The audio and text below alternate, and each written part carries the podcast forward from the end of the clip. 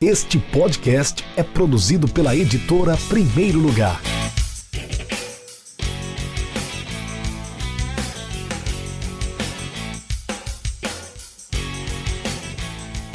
Oi, pessoal, tudo bem? Meu nome é Renato Vasconcelos, eu sou jornalista e eu sou coautor do livro Adeus Copa, que descreve em crônicas alguns craques da Copa do Mundo 2018.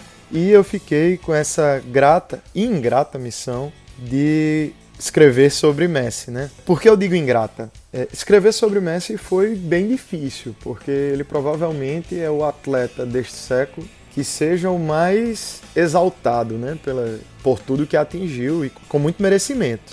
Então, fontes, com certeza, certamente, né? Eu tinha para escrever sobre ele, tinha muita informação, mas como falar de um cara de uma forma original, sendo que ele já foi descrito por todos os atributos, né? Tantas vezes e que a gente, inclusive eu sou muito fã, que todos nós somos fãs e, vemos tão positivamente, né?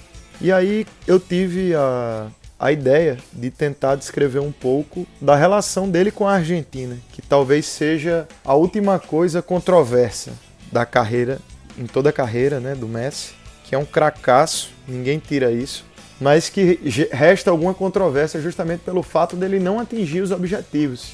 E aí a gente percebeu, é, eu estava na Argentina quando eu escrevi, né, quando eu observei toda a Copa do Mundo, o que a gente observava é que havia realmente um, um sentimento meio bipolar, meio maluco, como é o sentimento do argentino pelo futebol entre o torcedor e Messi. Era meio aquele sentimento de orgulho e de fé de, poxa, temos o melhor jogador do mundo e a gente vai conseguir porque ele vai conseguir pra gente.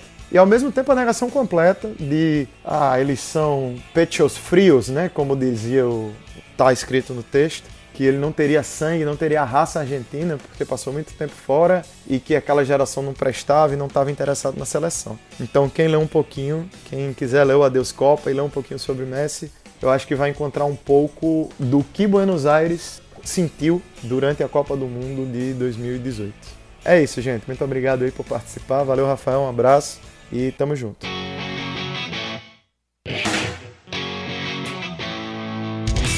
Acesse www.edprimeirolugar.com.br e conheça nossos livros